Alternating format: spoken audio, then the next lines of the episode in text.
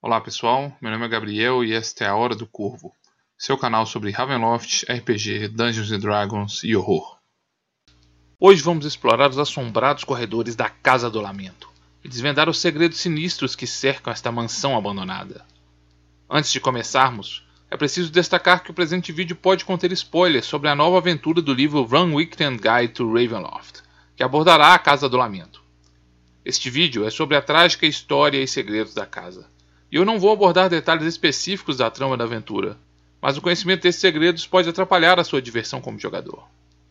Se ainda assim você pretende continuar nessa exploração conosco, ou se pretende narrar esta aventura, primeiramente eu irei abordar a Casa do Lamento como ela era nas edições anteriores do cenário de campanha de Ravenloft, e ao final farei um comparativo e contarei a história de como ela foi adaptada para a quinta edição de Dungeons Dragons. Preparados? Enquanto nos preparamos para deixar a terra de Borca, ainda estamos assolados por dúvidas sobre qual caminho seguir. Nas selvagens terras de Verbrek, fomos contaminados com a licantropia, e para evitarmos a maldição do lobo, selamos um pacto profano com o Arcanoloth e Nagira. Este ínfero exige de nós a busca do Amuleto das Almas, um artefato que sabemos ter sido visto pela última vez com o anacoreta Rafael, um sacerdote de Ezra que pretendia exorcizar os males da Casa do Lamento, uma construção assombrada. Torat Johan, um clérigo e amigo da igreja de Ezra, nos pediu para abandonar este pacto profano e buscar o auxílio de experientes caçadores de monstros para nos livrarmos da licantropia e dos efeitos sinistros do pacto celebrado com Inagira.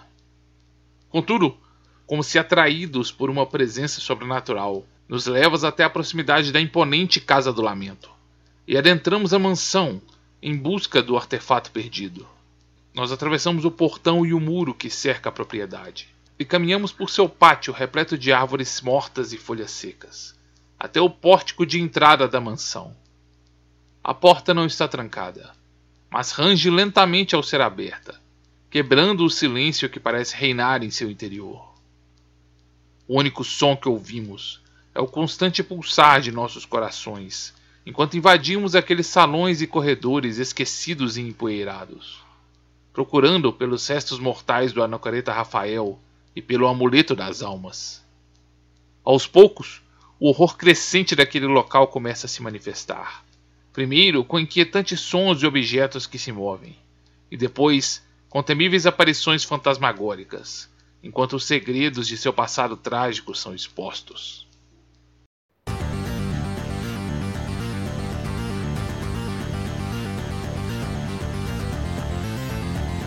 Hour of Raven.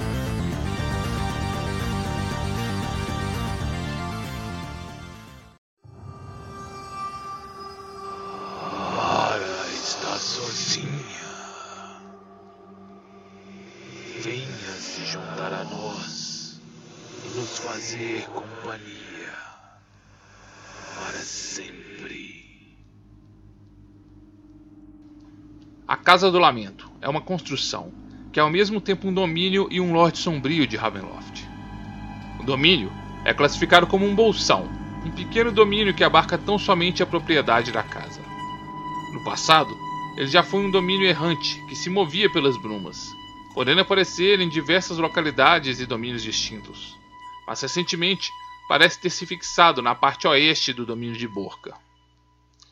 Na recente aventura da quinta edição, A Casa do Lamento, ele foi estabelecido como um domínio que pode vagar pelas brumas, aparecendo em diversas localidades, mas que sempre poderá ser acessado em Borca, onde tem uma locação fixa.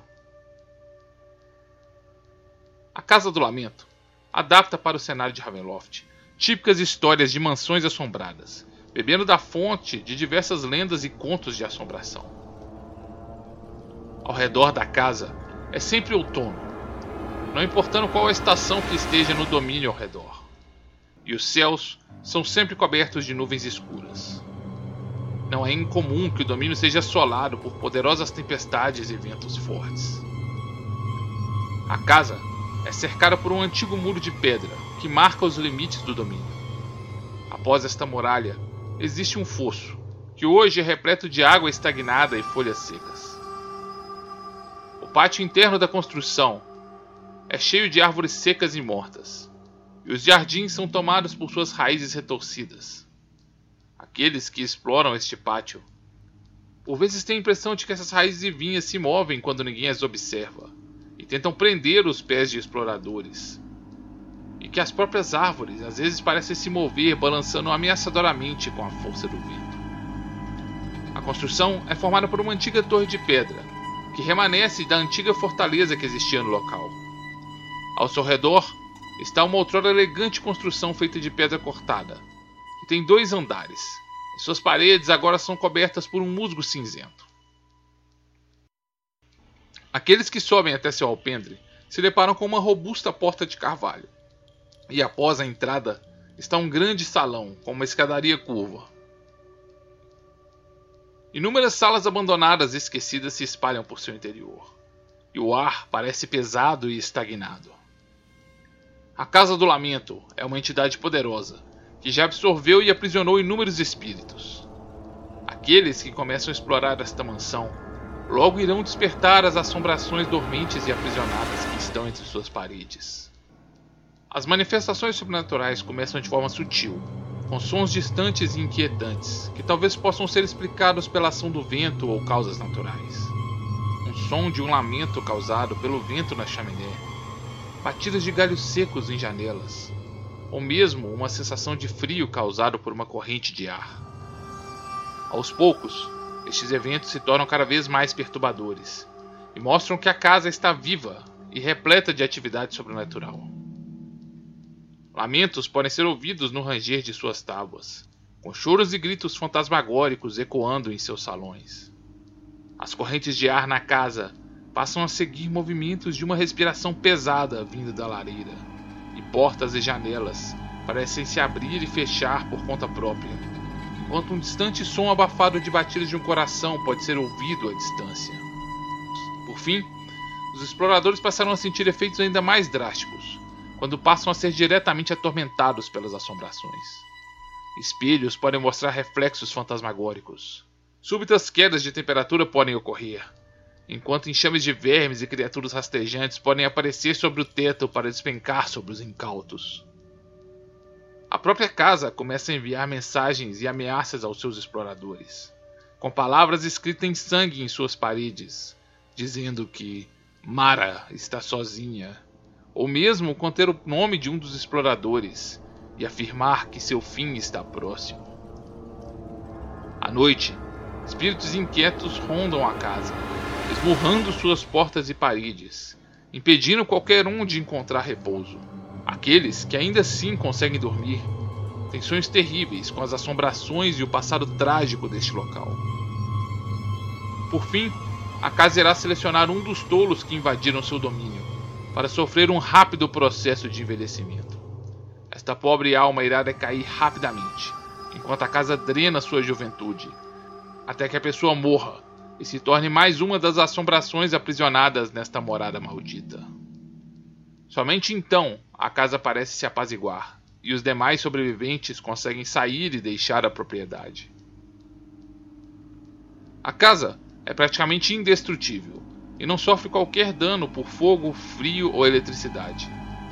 Aqueles que tentam usar armas mundanas para destruir suas paredes descobrirão que elas vertem um sangue escuro e espesso, que tal substância irá escorrer e pode se juntar para formar um temível elemental de sangue, que atacará aqueles que pretendem destruir a construção. Escapar da casa não é uma tarefa simples. Quando a Casa do Lamento começa a atormentar seus visitantes, ela fecha suas fronteiras e a mansão é tomada por uma violenta tempestade. A casa consegue controlar suas portas e janelas para fechá-las. Escadas podem se retorcer e tábuas podem se abrir no chão para aprisionar aqueles que tentam escapar. No pátio externo, as raízes e árvores tentam impedir a fuga das pessoas, e a forte tempestade pode lançar raios sobre aqueles que tentam escalar seus muros. Muitos dos bravos ou tolos que tentam confrontar a Casa dos Lamentos partem para a busca de apaziguar algum espírito e acabam por cometer um erro fatal. A busca por corpos para dar um enterro apropriado pode revelar dezenas de esqueletos que se escondem nas muralhas de sua torre. e em sessões de conversa com espíritos é possível contatar diversas entidades, mas nada consegue apaziguar o mal que reside neste domínio. A Casa do Lamento é uma entidade maligna que já absorveu inúmeras almas atormentadas, e talvez sua origem remeta à pobre e trágica história de Mara Silva. Rumores dizem que apenas o sacrifício voluntário e espontâneo de uma alma para fazer companhia a estes espíritos será capaz de destruir a maldição da Casa do Lamento. Mas como esta construção amaldiçoada se tornou o foco de tanto mal e tormento? Que tragédias marcam o passado da Casa do Lamento e a tornaram uma entidade maligna e faminta por almas? Em um passado distante, em uma terra desconhecida, esta construção era o castelo de Lord Dranzorg, da qual hoje apenas a torre permanece. Para garantir seu poder e conquistas militares, Lord Dranzorg se cercou de mercenários e bandidos, mas sabia que a lealdade de seus homens era frágil e duraria apenas enquanto o ouro vertesse para seus bolsos. Para apaziguar seus homens durante tempos de paz, Dranzorg os enviou para atacar e atormentar as terras vizinhas, que pertenciam a Lord Silva. Lord Silva era um homem idoso e já estava cansado de batalhas. Seu filho mais velho havia morrido em um confronto anterior. Ele agora não tinha forças para liderar a defesa de suas terras. Ele tinha uma única filha, chamada Mara Silva, uma bela jovem de cabelo ruivo. A jovem estava apaixonada por um dos oficiais a serviço da guarda de seu pai. Contudo, para tentar buscar a paz com o belicoso Lord Dranzor, Lord Silva ofereceu a ele a mão de Mara em casamento. Dranzorg aceitou os termos de paz, e Mara foi enviada para suas terras como sua noiva. Dranzor, contudo, não pretendia cumprir com qualquer acordo de paz. Secretamente, ele pediu que seus mercenários atacassem e sequestrassem a carruagem de Mara, e depois informou a Lord Silva que sua filha jamais tinha chegado ao seu destino acusando seu vizinho de tentar enganá-lo. Ele prosseguiu com seus planos de guerra, devastando aquelas terras. Lord Silva tentou enviar seus homens para resgatar sua filha, dentre eles o oficial por quem Mara estava apaixonada, mas todos pereceram em uma frustrada tentativa de invasão ao castelo. O destino de Mara, contudo, foi ainda mais trágico. Uma antiga tradição dizia que as paredes de uma fortaleza tinham que ser reforçadas pela energia vital de uma criatura. E por vezes, um cervo ou gato era emparedado vivo. Dranzor mandou abrir uma destas paredes, onde emparedou a pobre Mara, ainda viva. Por dias, podiam-se ouvir os gritos de Mara ecoando pela fortaleza, e nem Dranzor nem seus homens conseguiam dormir. O que a princípio era um divertimento macabro se tornou motivo de medo, quando, mesmo após o prazo em que ela deveria estar morta, Mara continuava a gritar. Dranzor decidiu averiguar o que acontecia e retirou as pedras da parede, apenas para descobrir que a alcova estava vazia e o corpo de Mara não podia ser encontrado. Alguma coisa, contudo, escapou daquela prisão, e a partir daquela noite estranhos eventos sobrenaturais começaram a ocorrer na fortaleza. O corpo de alguns soldados foram encontrados na manhã seguinte, aparentemente sofrendo uma queda das muralhas do castelo. Aos poucos, todos que moravam na fortaleza começaram a aparecer mortos, ou fugiram dos ataques dessa entidade sobrenatural. Alguns cometendo suicídio, enquanto outros corpos eram encontrados, tomados por uma expressão de extremo horror em suas faces. Após meses de horror, Dranzor, praticamente sozinho em sua fortaleza, ouviu uma voz feminina chamar seu nome. Ele seguiu até a alcova onde emparedara Mara, e para lá se arrastou, onde se encolheu e morreu, e seu esqueleto até hoje pode ser encontrado nesta localidade. Com o passar de mais de três séculos, o castelo se tornou uma ruína, e somente a torre resistiu aos efeitos do tempo. Um rico mercador veio adquirir aquelas terras, e admirando a força e resistência daquela torre, ordenou a construção de uma mansão ao seu redor. Logo, ele e seus familiares viriam a enfrentar os horrores da Casa do Lamento. E também vieram a morrer e desaparecer em circunstâncias misteriosas, tal qual os homens de Lord Dranzor. A Casa do Lamento é uma entidade viva maligna e poderosa, e já absorveu muitos espíritos. Quando ela absorveu Mara, ela se tornou sensível à sua dor, sofrimento e desejo de vingança. Nada pode aplacar sua fúria e sua fome, e talvez ela jamais se sacie de consumir almas dos incautos que exploram seus assombrados salões e corredores. Na vindoura adaptação para a quinta edição, o Van Richten Guide to Ravenloft, a Casa do Lamento se tornou uma aventura introdutória para o cenário. Nesta aventura, os personagens devem ajudar um grupo de investigadores paranormais a expurgar o mal que habita essa casa, e devem contatar os espíritos inquietos através de sessões com a Tábua dos Espíritos. A nova Casa do Lamento é um domínio cujo Lorde Sombrio é um coletivo de espíritos aprisionados. A maioria deles já se tornou apenas vestígios de quem um dia foram, mas as personalidades mais fortes ainda resistem. Algumas mudanças também foram feitas na história e passado da Casa do Lamento. Na versão da quinta edição, um senhor de guerra chamado Dalk Dranzorg realizou uma campanha de conquista devastando e conquistando as terras interioranas enquanto comandava um exército de bandidos e mercenários. Suas conquistas chegaram até as terras do conde Cordon Silva, e ele tomou a fortaleza deste nobre e fez do castelo Laventes sua morada. Meses depois, sua filha, a incansável Mara Silva, que estava em terras distantes quando tudo ocorreu, recebeu a notícia de que seu pai tinha sido assassinado e derrotado por um senhor de guerra invasor exigindo antigos favores e intimidando mercenários, ela reuniu tropas e começou a marchar em direção à morada ancestral de sua família. Mara esperava encontrar o apoio da nobreza local à sua causa, mas a maior parte dos antigos aliados de seu pai se acovardavam diante da crueldade de Dalk Dranzorg, que tinha por hábito emparedar seus inimigos vivos dentro das paredes de seu castelo. Mara não recebeu o apoio dos desleais nobres e cansou de aguardar, e de forma apressada liderou suas forças contra o castelo Laventes. Seu caminho foi marcado por emboscadas e deserções, que levaram a rápida diminuição do número de soldados que a seguiam. Quando ela finalmente avistou o castelo, ela tinha poucos soldados em sua companhia e, em um momento de desespero e sozinha, declamou seus lamentos e frustrações para a escuridão da noite. Alguma entidade sombria respondeu aos seus apelos oferecendo a ela o poder para retomar as terras de sua família, desde que ela soubesse que jamais poderia deixar estas terras novamente.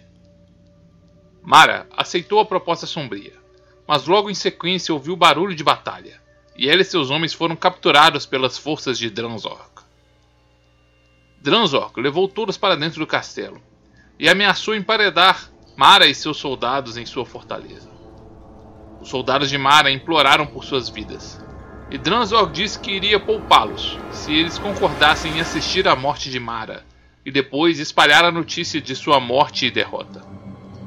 Quando seus homens atraíram e concordaram com a proposta de Dranzor, Mara deu um grito de fúria sobrenatural que atordoou seus inimigos, fazendo seus ouvidos sangrarem. De mãos nuas, ela atacou e assassinou Dranzor e tomou dele seu machado. Depois, tomada por uma fúria assassina, eliminou todos os presentes no castelo, inclusive seus antigos soldados. Pouco tempo depois, os nobres da região receberam um convite de Mara Silva para virem celebrar sua vitória contra o senhor de guerra Dranzorga e a libertação da terra de seus pais. Os aristocratas e nobres compareceram ao castelo Laventes, mas descobriram que estavam em um castelo vazio, manchado de sangue pela carnificina que ali ocorrera. Mara Silva capturou estes nobres e os julgou por não terem auxiliado seu pai ou lhe prestado apoio para reconquistar suas terras, e decidiu por emparedar os mesmos na muralhas de seu castelo. Lendas se espalharam sobre a crueldade de Mara e sobre o castelo cujas paredes gritavam choros e lamentos. O castelo passou a ser evitado por todos, e Mara nunca mais foi vista. Com o tempo, o castelo do lamento caiu em ruínas e séculos depois, a família do mercador Loren Halvest adquiriu aquelas terras. Apenas a torre permanecia de pé, e ele construiu uma luxuosa mansão para sua família. Eles viveram pacificamente na mansão por alguns anos, até o dia em que começaram a desaparecer misteriosamente. Ninguém que investigou os desaparecimentos encontrou qualquer traço da família, mas todos ficaram bastante perturbados com a casa e os estranhos eventos e manifestações sobrenaturais que pareciam ocorrer no local. Enquanto os horrores de seu passado trágico se revelam, realizamos uma longa exploração dos escuros salões e corredores, até que, próximo à torre abandonada, encontramos os restos mortais de Rafael, o anacoreta, e em suas mãos o amuleto das almas. Tomamos o amuleto de sua mão esquelética e nos preparamos para deixar aquele local assombrado. Pouco após adentrarmos os salões abandonados da Casa do Lamento, uma terrível tempestade começou a cair, com constantes raios que cortavam o ar, tornando impossível deixar o abrigo da residência. Sem meios de escapar, procuramos um aposento seguro para aguardar e descansar, mas os espectros aprisionados em suas paredes não nos oferecem qualquer descanso. Assombrados e atormentados, vislumbramos horrores terríveis, enquanto os espíritos clamam por nossas almas, para que façamos companhia a eles em seu tormento eterno. Após horas de intermináveis tormentos, somos finalmente vencidos pelo cansaço e desmaiamos de exaustão em um de seus aposentos, com o amuleto das almas em nossa mão. Em sonhos, entramos em contato com o espectro de Rafael, o anacoreta.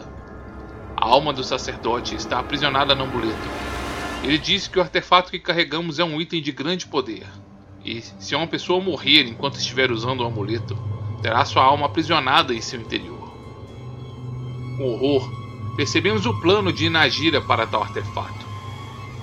O Arcanoloth pretendia assassinar Tara Coliana enquanto ela usava o amuleto, aprisionando a alma de Tatiana e finalmente obtendo uma vantagem sobre seu inimigo, Conde Strad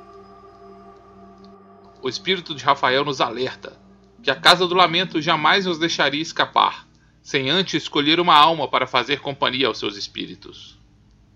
Sua própria alma apenas não era parte desta morada assombrada, pois ao morrer, ele ficara preso ao amuleto das almas.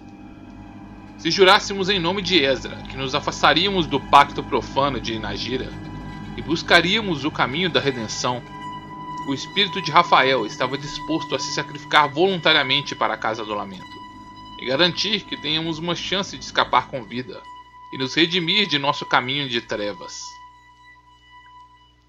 Arrependidos de nosso envolvimento com Arcanoloth e de nossa traição à Tara Coliana, juramos ao anacoreta espectral nossa intenção de redenção e subitamente despertamos nos salões assombrados da Casa do Lamento.